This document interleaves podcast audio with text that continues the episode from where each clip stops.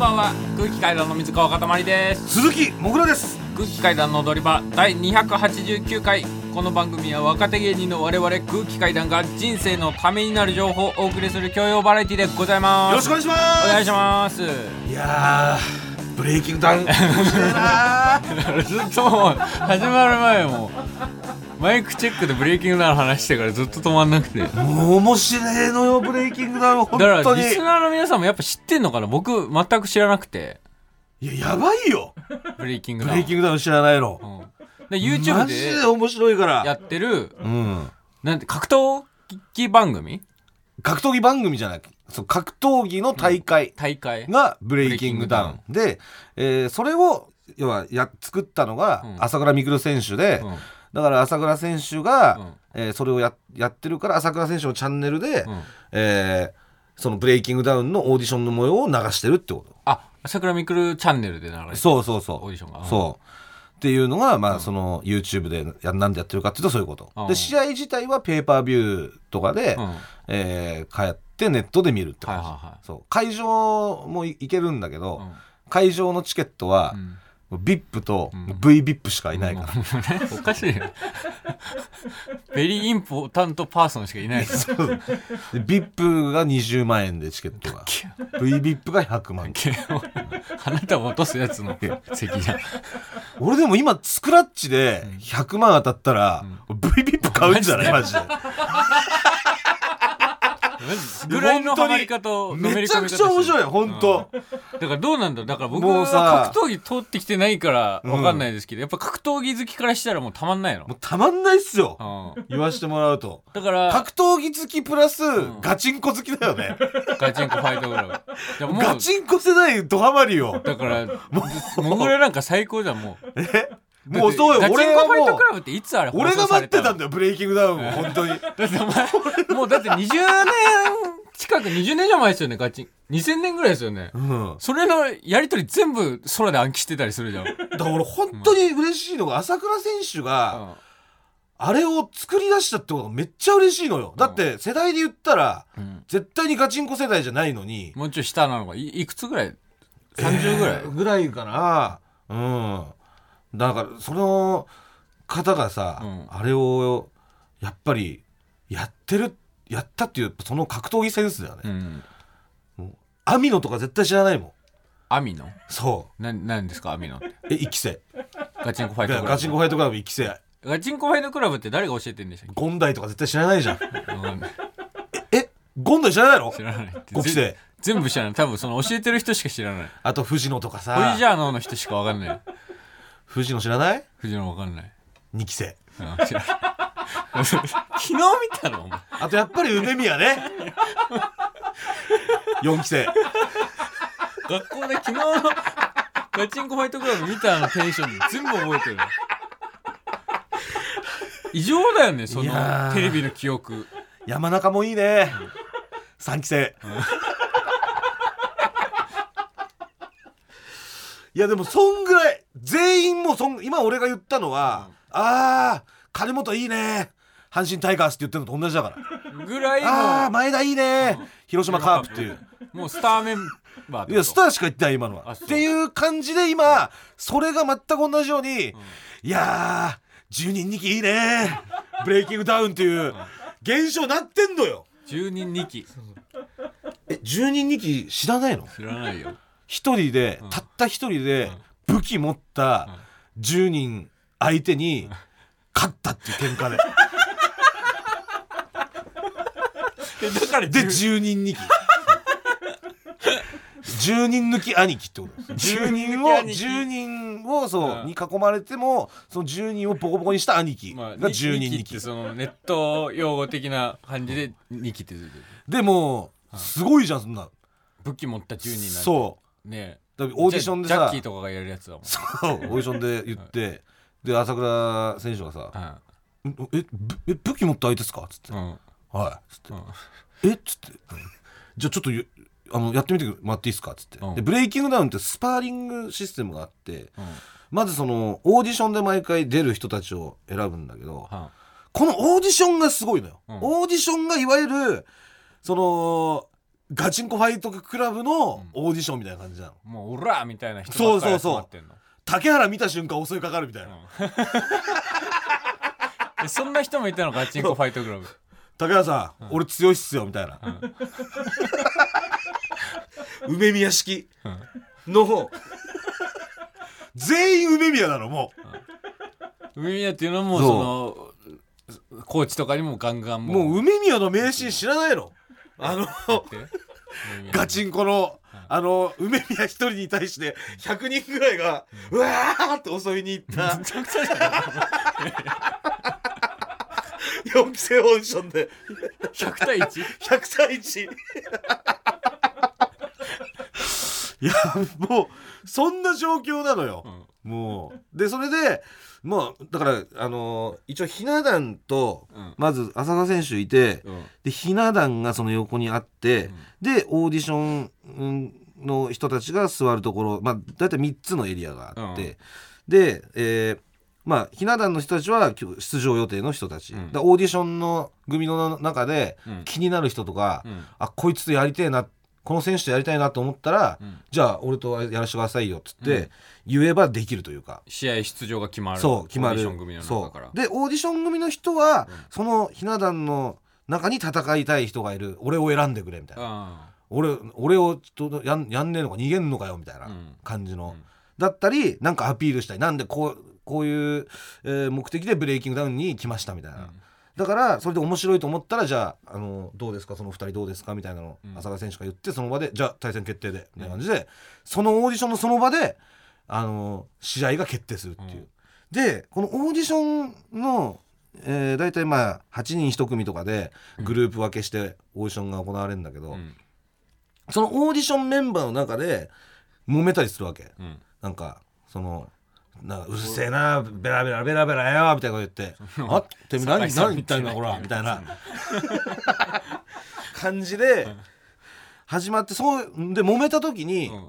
じゃあちょっともうそこ 2, スパ2人スパーリングしますかっつって、うん。このオーディション会場にスパーリングできるリングがあるのよ。ああもうすぐ戦えるんだ。すぐ戦える。これがすごいのよ、うん。だからオーディションでああだこうだ言ってるけど、そのスパーリングやらしてみたら、うん。全然じゃんみたいなのがある、うん。まあそれが10人2期だったんだけど。12人来そう。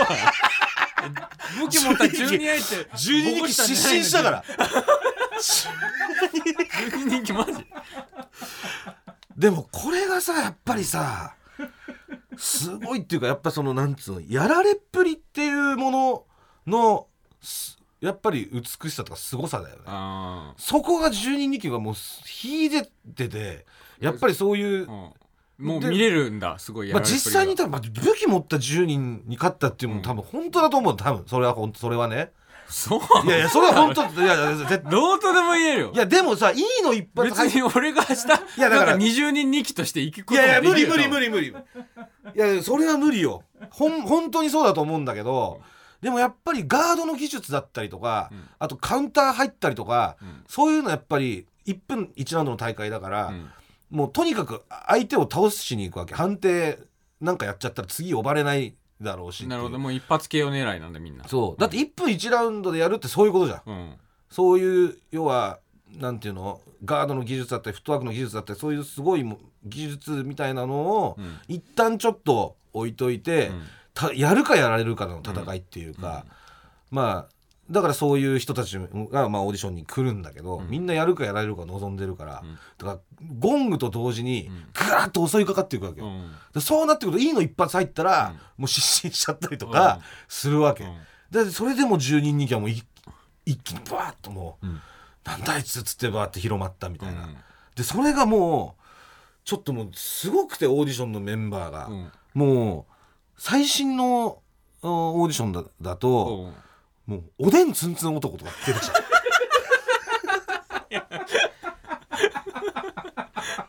すごいんだよおでんツンツン男 VS12 人2期とかになる可能性があるってこと？10人2期は青白王子とやるからもう。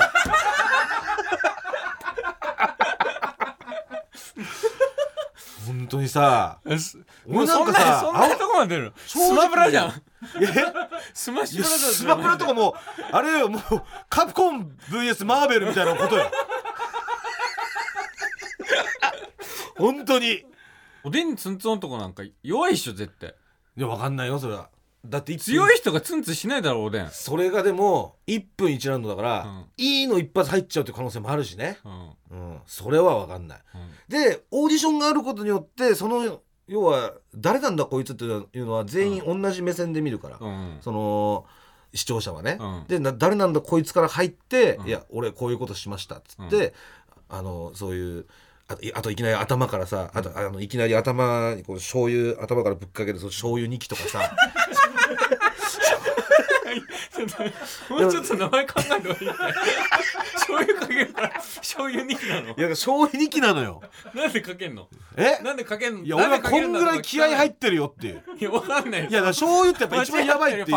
醤油一番やばいっていう。飲んでもやばいし目に入ってももう激痛だし。でも俺はこんぐらいやっちゃうよっていう。もっと派手なやり方あると思うけど醤油やばいまあ確かに分かる人しか分かんないからね、そう。醤油に反応してたの軍団さんだけだったからね。本当に醤油ってやべえからっつって。え 軍団さん？そう。あの軍団さんが確かツイッターで、ん。あのーいや醤油マジでやばいやばい。本当に醤油だけは武志軍団でもやらなかったっていうあのをつぶやお宮のマスターが確か言ったのかあな、ええ。で言ってとかもうそんぐらいだからやばいことをして、何でもいいから目立とうとするっていう、それが、もうブレイキングダウンなのよ、もうだから面白くて、やっぱストーリーがそれぞれあるからバックボーンがね。バックボーンを見せてくれるから、うん。そのオーディションで、うん。でそこが激突する1分でどんな試合になるんだろうどっちが勝つんだろうっていうのがやっぱりねこれがワクワクすんのよ。だからやっぱオーディション番組ってめっちゃやっぱ人気になってるじゃんもあそうだね。うそういうやっぱ楽しみなんだろうね。あそっか。アイドルのオーディションの番組とか見る人もこれ俺とこれ同じ気持ちなんだこれ。多分そうじゃない。このブレイキングダウン見てる時うの、ん。俺とうん。ガチンコファイトクラブ見てた時の。うん。うん。だからやっぱさもうたまんないね。うん。ちょっとだからもう踊り場でももうなんかやる？オーディション企画踊り場ブレイキングダウン。そう踊り場ブレイキングダウンちょっとやる、う。んいやマジで俺戦わせたくないよ俺。俺大一枚で本当勝てます。大一枚であんたの玉詰めます。な将棋な。踊り場ブレイキングダウン。あ俺強者一枚であんたの飛車に勝てます。強者2期。強者に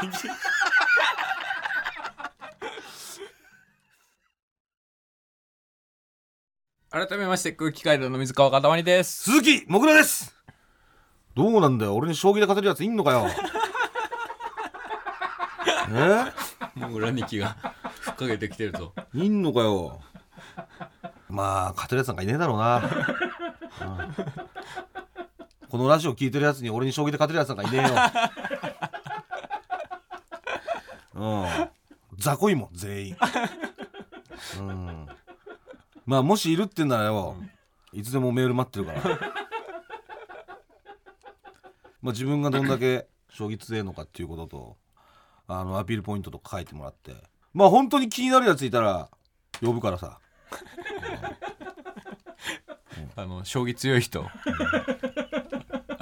もぐらが将棋ブレイキングダウンやるそうなんでメール送ってきてください。だから強者2期とか本当に、えでもマジ強い人とかだったら強者2期できるのかな？強者2期さ、俺マジで強者2期って無理じゃない？マジで俺強者2期には負けないよ本当に。さすがにじゃない強者2期。だから強者1枚持ってきて。俺の前に置いてってことでしょ？俺言うもん「いやお前本当にこれで勝てんのかよ俺に」つって「勝てるわ!」とか言って。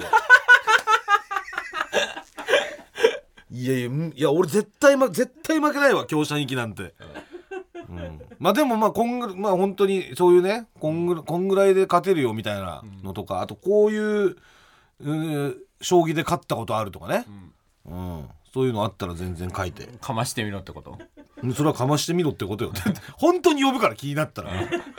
たそれはもう試合やってやるまでこの企画はやるんで、はい、ぜひ送ってきてください、うん。笑っちゃうの本当に強者だけ持ってきたいやでも勝てるって人がいいよねちゃんとね。それはもう本当に強者で勝つ自信があるまあそれはねやっぱそれも強者で玉砕されたらなんかマジ強ザメですから。でもやっぱブレイキングダウンもそうだけど、うん。そのあまりにもその興ざめというか、なんだこいつって感じだと、うん。オーディションは盛り上がっても、うん。試合は組まれなかったりするから、なるほどね。うん。正直もうそんな強者2期なんて、うん。多分やらなやらないですよ強者2期から、うん。別に。やろうって言われても。うんまあどんなやつらが、うん。俺のほど狙ってくるか、うん。まあ楽しみにしてるわ、うん。まあ雑魚ばっかだろうけどね、うん。水川やんないの？え？え？ブレイキングダウンやんないの？俺もやろうかな。俺もやりたくなってきたな。でもちゃんと見てよやるんだったらブレイキングダウン。見る見る見る。本当今までのやつ全部見て、うん、うん。どうしようかな。リフティングにするわじゃリフティング？リフティングブレイキンダウン太ももしか使えませんみたいな。みたいなね、うんとか。もう武器持ったやつ10人に囲まれてリフティングリフティングやり続けましたみたいな。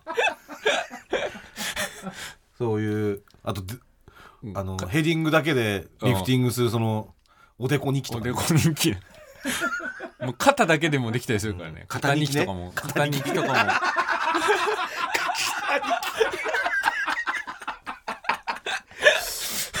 でもマジでうまい人肩日記できるからな、まあただ負けたら失うもんもでかいと思うよそれは。芸人にさリフティングで負けんだから、うん。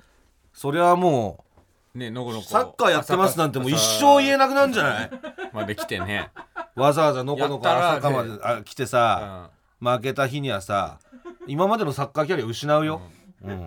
まあ将棋もそうだよね。置いてっても負けたら置いてってもらいますスパイクを。こんな芸人にさ負けたなんて言ったらもう、うん、将棋やってましたなんて口が裂けても言えないよね。まあその辺あのーちゃんと分かってるやつ。待ってるから。将棋とリフティングが得意な方。ぜひ踊り場アットマーク TBS.CO.JP まで、うん、メール待ってます。お願いします。お願いします。えー今週は何かありましたか？今週は、うん。あサッカーしました久々に。サッカー？うん誰とやったのサッカー？えっとね森ちゃんズユナイテッドっていうチームに加入しました、僕。あ森山さんのね、見取り図森山さんがうん。サッカーチームを結成しまして、うん。森ちゃんズユナイテッドっていう。うん。そこにちょっと打診があったので加入してきまして。うん、だ誰がいるんですかメンバーは？えっとね、えーバンビーノさん。2人、バンビーノさんサッカーうまいんだ。えー石山さんは石山さんそれこそブラジルでやってたんじゃないかなえー？確か数じゃん。はずマジで。ブラジルサッカーさでブラジル留学ってこと？ブラジル留学してたはず確か。サッカー？そう。ええであとミキさん。あそっか汗もね汗もうまいって言ってたよねうん。昴生さんもうまいの？昴生さんは別にうまくない。え？うまくない。付き添い？付き添いっていうか一応サッカー部だったらしいあでもサッカー部のやっぱ。そう。で、まあ、生さんっていう感じ、うん。で山添さあ山添さんん、ね。で山添さんうとん。ミキさんはうん。同じ中学のサッカー部なの、先輩後輩ってそうそうそうそう、うんとあとせいやさん。あせいやさんも？せいやさんも。せいやさんもサッカーやってたの？せいやさんもやってた。サッカー部。えでトットの桑原さん。あ桑原さんも？そう。結構やっぱし分かんないねサッカーやってたそうそうそう。ってあと、愚痴山さん。町浦あ愚痴山さんも？愚痴山さん。うん。愚痴山さんはやったことないんだけど、うん。森山さんの仲良しだから来て 友達枠ね。そう。うん。で EXIT2 人。あ二人とも。そう。まあ凛太郎さんもガチガチだから、うん。もう大学までうん。もうがっつりめにやってたうん。人だから、うん。で兼近はやったことないけど来て。あ未経験で。そうそうそう、うん。でマネージャーでアンリ。アンリ？アンリサッカーサッカー部のマネージャーとかやってたの？全然関係ない。関係ないのに？どこでどう打診されたのかは俺はマジで全然知らない。アンリがでもやるじゃあそういうなんかユニフォームをなんか洗ったりとかそういうのやるってこと？そう多分ドリンク用意してくれたりとかタオル渡してくれたりとかそういうの。うんやってました、全部？そう。はあ。でまあこれなんか番組の撮影みたいなの入ってて、うん。多分また後日放送されるんですけど、うん。で番組の撮影だからちょっとお笑いサッカーみたいな感じでやるのかと思ってたんですけど、はい。もうガチガチのガチサッカーだから。うん。もうすごかったです。一応あのバンビーノの藤田さんとか鹿のお面かぶり物うん。持ってきてたんですけども 一回も使う場面なし。一回もニーブラのチャンスとかもねもう本気でサッカーしてるから。場違いの道具になってて。あそんな？そうしばらく本当にパス回しアップしてパス回しの練習してシュートの練習してセットプレーの練習して試合みたいな。もうガチの部活。サイドチェンジとかしたの？サイドチェンジの練習とか、んフリーキックの練習とか。う、ん。でも体を動かしてって感じですか、もあれ？なんかメールが。はい。えー、ラジオネーム内閣低めゴリラ。先日見取り図森山さんのツイートを見て大変驚きました、うはい。森ちゃんズユナイテッドというサッカーチームを作りました、はい。というツイートとともに添付された写真を見るとそこには6番のユニフォームを身につけたかたまりさんの姿が、かたまりさんかたまり FC はどうなったんですか？いつ声がかかってもいいように。毎日カズダンスの練習をしているこっちの身にもなってください。そうよ。アフタートークでね。はい、ラジオクラウドの方で「塊 FC」というものを作ってたじゃない。それこそもうオーディションみたいな感じでいろいろサッカー経験ありますみたいないろいろプロフィールを送ってもらって、ん。メンバーをどんどんかき集めてチームを結成してたんですけど、うん。であもうそうだあそこああこれ塊 FC の曲でしょ？はいこれが塊 FC の応援歌応援ソングを作ってくれました。いやこれよ。ヤッフィー玉江が。これもリスナーがお作ってくれてさ、うん。で送ってくれたやつでしょ、うん。だからもちろん塊 FC はやります。でも全然やる気配ないじゃん。しかも森ちゃんズユナイテッド入っちゃったらさそう本当はだから11月にやる予定だったんですあなたが手術で休んでる間に、いやいや嘘嘘いや嘘これはマジマジ。マジ嘘。いやこそれずるいっいてやこれマジいやマジだっていや嘘嘘嘘。本当にマジよ。絶対嘘だこよれ動いてた。もんいやいややる予定ないのに今こうやって責められたからお前が手いや術違うだってやってなかったら星崎さんもスやケジュールあれったのにみたいなさ。あれやってたもいやいやいやいや塊 FC なんてスケジュール書いてなかったしどこにも。んだってガラ空きだから別にいつでも行けるっていう。だからそのリスナーの人ともスケジュール合わせなきゃいけないから。いやいやいや。だから塊 FC はやります。だからそのサッカーチームを作るというのはどういうことかっていうのをちょっと偵察に行ってきたって感じです。じゃあね本当の何加入したわけじゃないってこと？森ちゃんズユナイテッドのメンバーではないの？あなたはじゃもうスパイスパイです。スパイ。あスパイ、正式に加入してないのねじゃあ。正式に加入してない、そう本当にじゃあやりますね、うんやります。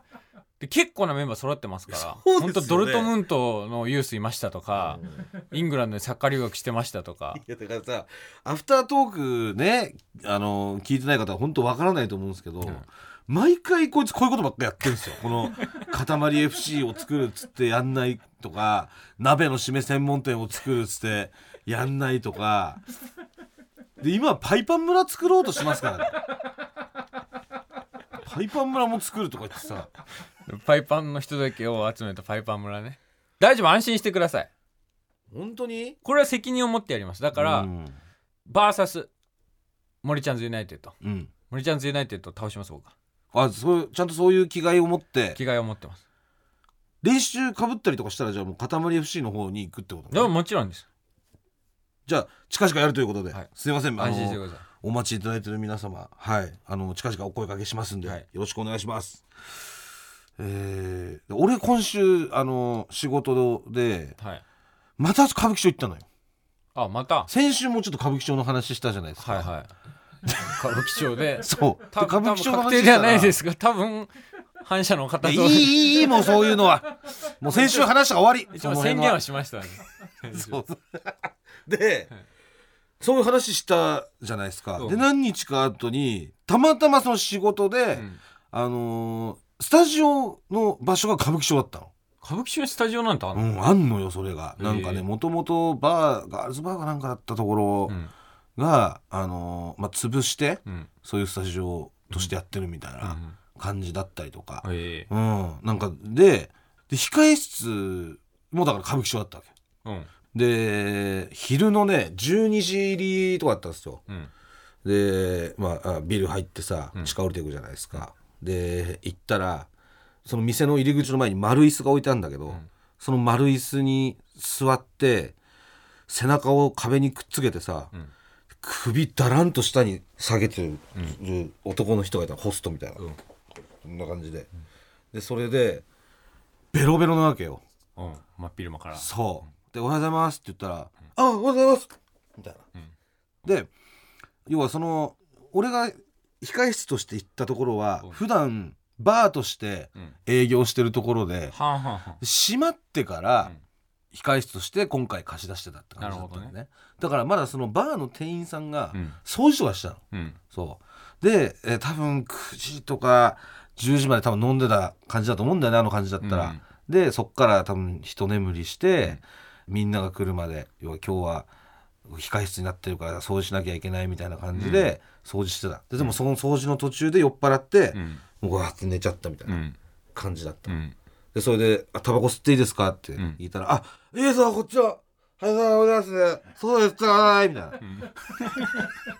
もう回ってない。20でもそれでもね278ぐらいのあ兄ちゃん。うん「どうぞ」っつってん。やってて「ああじゃあ外ですいません失礼します」うん。つって。でもフラフラになりながらさ掃除しててさ。でそしたらなんかその歌舞伎町のその店の仲間みたいな人がうん。タタタって来てうん「おいお前大丈夫か？何やってんだよ」みたいな。もうベロベロになってなんかたまたまその店のなんか近く通りかかったらうん。もうすごいベロベロだから心配になってきたみたいな。うん。でちょっともう水買ってくっから座ってろっつって。優しい。優しい「上がって!」っつって。うん でその 知り合いが水買ってきてさ「うん。あこれ飲めよ」っつって。うん「ありがとう。え？で水ちょっとずつ。うん。ほんと一口だけ口つけるだけみたいな、うん。チュッピみたいな「ああ」みたいな。うん「あ大丈夫だよ俺全然大丈夫だから」とか言いながら、店のことやっててさ、うん。で正直そのスタッフさんとかもやっぱいるからうん。控室だから。番組のスタッフさんとそう。やっぱちょっと引いてんだよね。うん。まあまあ日常的な出来事ではないから。非 日常ではある。その姿を見て、うん。でも俺はさすごいなんかホッとしたわけ。まあもともと歌舞伎町の住人ですから。ねっていうのも一緒だなと思って。俺もそうだったから。その、うん。2年ほんの2年前ぐらいまでさ、うん。9時ぐらいまでの飲まされてさ、うん。でそこでちょっともうライブまでそのもう店のソファーで寝ようとかっつって、うん。ライブが4時からだからこれ、うんでもうベロベロのまま寝たら、うん。昼間12時ぐらいに、うん。タンタンタンタンって店の扉叩かれて、うん。はあっつってこうフラフラやって「はい」っつって開けたら「ん。ダスキンです」とかってダスキンに起こされてさ「ん。ああどうぞ」みたいな。あの時の俺だ「入ってください」みたいうん。な感じだったから、うん。だからもう全く一緒なんですよ、うん。やっぱそれを見てなんかこうねこう実家に帰ってきた気分っていうか、やっぱラジオやりながらさう、ん。もうそのラジオもやっぱり飲ん飲んで朝まで飲んででフラフラになって、ん。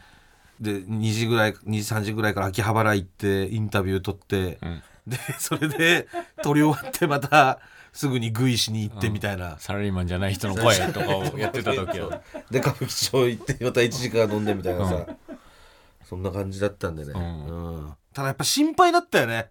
見てて。当時俺、ま、全く自分では何も思わなかったし、うん。まあのびさんとか、まあ、一緒に働いてた先輩のび山本さんとか、あのおきるさんとかうん。見ても全然何とも思わなかったっていうか、うん。自分でも、うん。でも俺その姿見てさ、うん。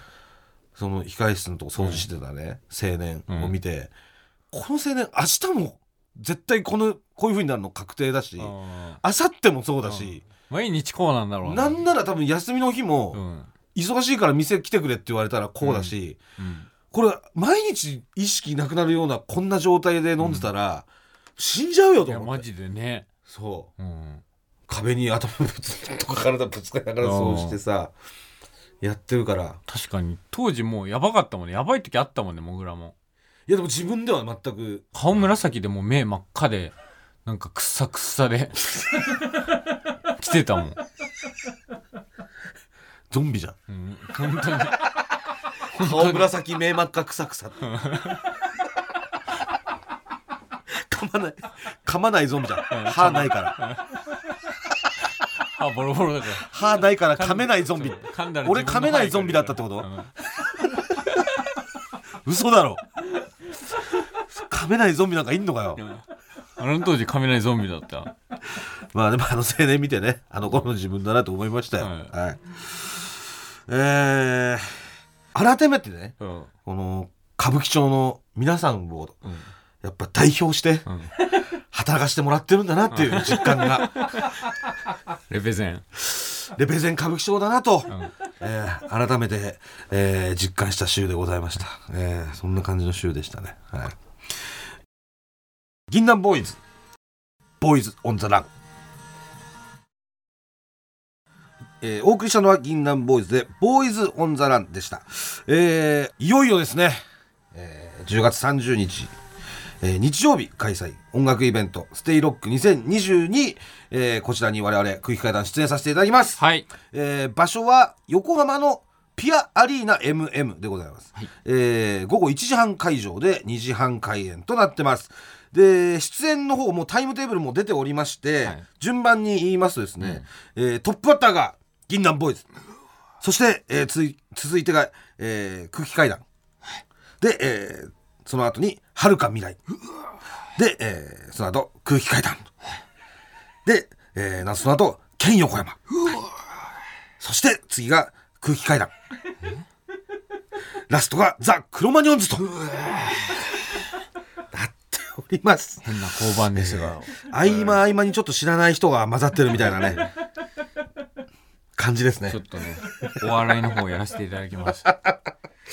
えーチケットの方が全席指定です。指定で、えー税込み8500円です、はい。えーチケットピア E プラスローソンチケットで販売中でございます。ぜひ皆さんお越しください。よろしくお願いします。じゃあ最後に意気込みの方。はい。お願いします。俺がロックだ！いやお笑いやりに行くのよコントやりに行くのよ。その俺がロックだとかじゃなくて。絶対クロマニョンズの方がロックだ。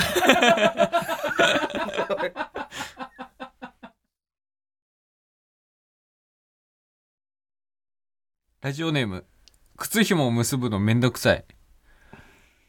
エヴァンゲリオンをすべて理解できたぜ。サクサクサ流れた。流れた。ついに。プオンが。ついに第2段階まで行ったってこと？これ。プオンが復活した。プオンが復活したぞ。でもでも BGM がないから。第3段階までまだ完全に最終形態まで行ってない。完全復活は遂げてないですが、プオンが復活しました今週。ありがとうございます。リスナーの皆さんのおかげです。だんだん取り戻してきてます、いやついに来ましたね。ありがとうございます。あとはもうあの BGM さえ流れれば、流れれば。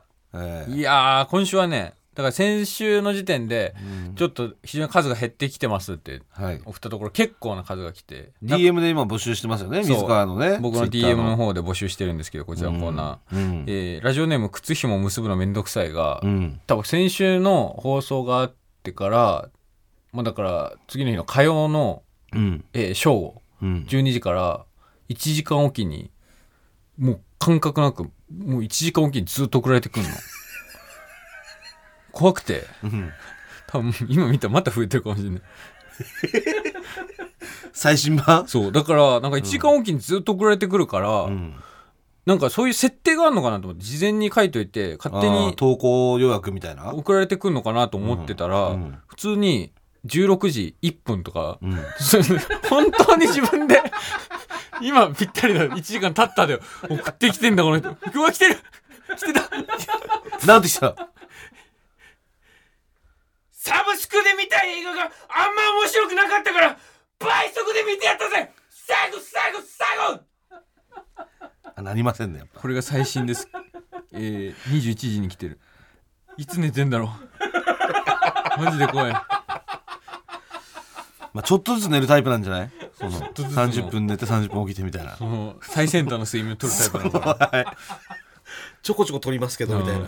感じなんじゃないですか。クリスチャン・ロナウドの睡眠の取り方、ええ でもまあ第2段階までは行きましたけどラッパもラッパの音までは鳴ってますけど、はい。こっからがまた長いかもしれないんで、確かにね。ちょちょちょちょちょちょの、うん、さらにそのこの第2段階まで行ったけど、また音消えるっていう可能性もあるからあと、エビ中のうん真山さんがうんツイッターで最高最高最高を使ってくれてたという、情報もお寄せいただきましたありがとうございます誰からえーそれもリスナーの方からあエビ中の真山さんが最高最高最高とツイートしていますっていうね。あ はい。そういうのも教えてくれるからリスナーの皆さん。だから真山さんあげます。でも前野さんのものにでもものにもなったってことです、はい。最高最高最高、はいあげましたね。今後積極的に使うようにしてください。えー、それでは今週もこちらのコーナー行きましょう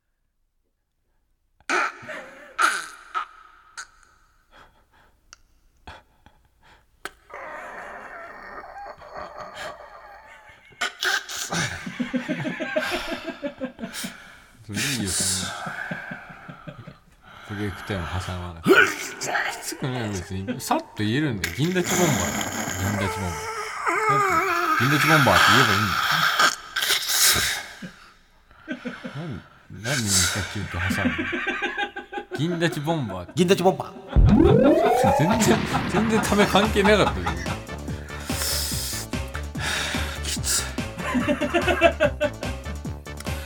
こちらのコーナーはですね、えー冷静を装っていたけど実はあの時銀立ちボンバーでしたという、えー過去の体験をリスナーの皆様に自白してもらうコーナーでございます。はい。え？これもしかしてこれモールス信号？ん？モールス信号だよね。こうしきロゴも決定しています。おどっからのメッセージなんだよね なんと！もうだとしたら。公式ロゴも決定してます。誰からのメッセージなんだよ。なんでありがとうございます。モールス信号で送られてくるんだよ。監禁されてるやつから送ー。られてきてんのか。だからもうどうしてもこれを私に伝えないといけないという使命からでしょうね。えー。なんとですね公式ロゴ決定していると、ええ。で番組のツイッターで見れるみたいなんですけど。最近見れないよいやそんなわけことないです。絶対見れますよね。見れます。絶対見れるようにしときます。しばらく見れます。いやなんかほんとね昔のバラエティみたいな。ネオンネオンがこう輝く感じね。でふんほネオンがあってエロスべ別の説明ないの？本当に。一言いくたわず同じ説明をさ初めてするみたいにするじゃん毎日ロゴでございます、はい、ぜひ皆様ご覧くださいえー、それでは早速いきましょう。ラジオネームフルフル。こんばんは。こんばんは。専門学校に通っていた時椅子に座り雑談をしていたら座る場所のなかったギャルが私の右足の太ももにまたがるように座り ちょうどいい椅子あったなぁと言いました。私は「重てえなどけよ!」と言うと「あ私のあそこの感触感じて 嬉しかったくせに」とおどけていった彼女のセリフに何も返せず銀立ちボンバーでもう返せないよなそこまで攻め込まれたら。絶対に無理だよな。これはこれはむちゃくちゃだな。ってなるねこれ、こんなこと言われたら。もう暴力だよ。これはね相当銀だったでしょうこれねはね俺もしこれがあったら死ぬまで忘れないな。一応こちらのことは38歳の方です。多分78歳でも覚えてるでしょうね、え。ー続きましてラジオネームトナカイ。大学生のある冬の時期友人宅で男女の後輩8人くらいと飲み会を行っていました。みんながいい感じで酔いが回ってきた時その日初めて会った後輩の女の子が私が長年着用していたダウンジャケットを誰のものかも知らずに膝掛け代わりに使用していました。するとその子は私のダウンジャケットを顔に当て「あーすっごい男の匂いがする」と言いながら匂いを嗅ぎまくっていました。おいおいそれ俺のだよ。やめろよ。なんて言いつつ銀立ちボンバーでした。はあこれね。これ確かにうん。だから女子のうん。匂いを嗅ぐっていうこともすごい誘発しますけどええ。女子に嗅がれるっていうのもええ。これまた非常に誘発材料になりますよね。まあその恥ずかしさみたいなのもあるしね、うん、どういうつもりで書いてんのかはその分からないですけど、やっぱりその嗅いで感想を言われてさらに嗅がれるみたいなのは、すごく恥ずかしいですし、これはやっぱりちょっと、うん。しかも誰のか分かんないのを嗅ぐっていうね、これはちょっと無防備すぎますよ、うん。ちょっとねけなげすぎる無無邪気すぎる。ダメよこれは。うん。これは仕方ないですね食べてしまうのもね。えー続きましてラジオネームブラックドラゴンズ。大学生の頃同じ学部の女の子に1ヶ月ほど「進撃の巨人」の漫画を数冊貸しました、うん。私はカバンに裸で入れて直接は手渡したのですが返してもらう時は少しおしゃれな紙袋に入れて返してくれました、うん。その時は返すの遅いわ。などと言いましたが 家に帰ると漫画や紙袋に女の子の匂いが染み込んでいてしばらく銀立ちボンバーでした。いやこれはわかるじゃん。その子の家のその匂いとかがもう染み込んじゃってるわけよ。これそんな染1みヶ月で。いやだって1ヶ月その紙だよ。1ヶ月その家にあったものがワープしてくるってだけでもちょっともうさすごくない？いやもうそもうその子が寝てる横とかににあるわけよ。うん。その女の子のさ、うん。寝てる横に「進撃の巨人」が1ヶ月居続けたんだから「進撃の巨人」はいそのうん。部屋での女の子のことを見てる。そうよ。それすごいでしょ。風呂上がりの子その子がさいる時も横にあるわけだし寝起きのその子がいる時も横にあるわけだしそれ染みついてるわけですから。そこまで擬人化できないもん「進撃の巨人」をしかも紙袋なんてこれ何年前からあるかわからないものまでついてますからね。一体何年ものなのって話。でも生きづらいだろこれで立ってたら。えー続きましてラジオネームマッチン。学生の頃クラスで気になってる子が教室の掲示板にポスターを貼るため丸められたポスターを輪ゴムからしごいて剥がしている時 2枚目ぐらいから銀立ちボンバーでした。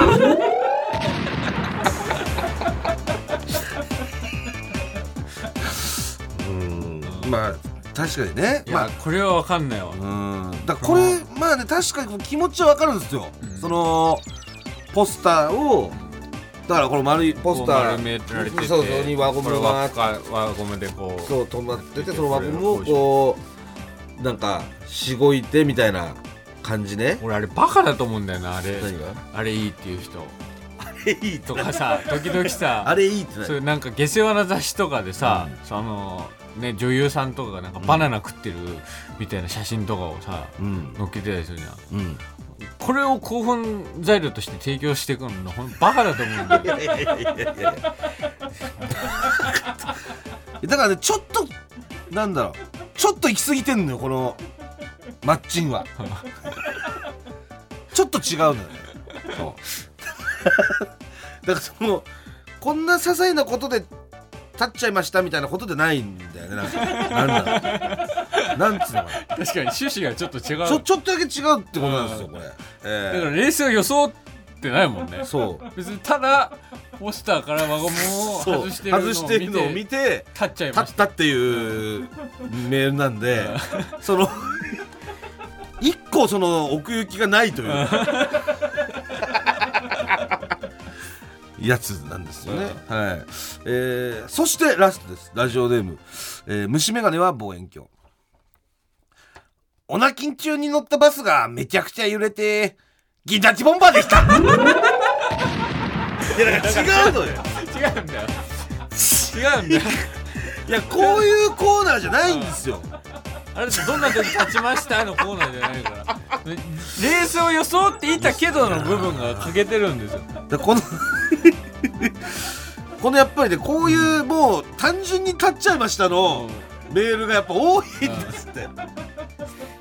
ね改めてちょっと皆様にお伝えしておきますけど、じゃあちゃんと趣旨を理解して送ってきてほしいそう。です。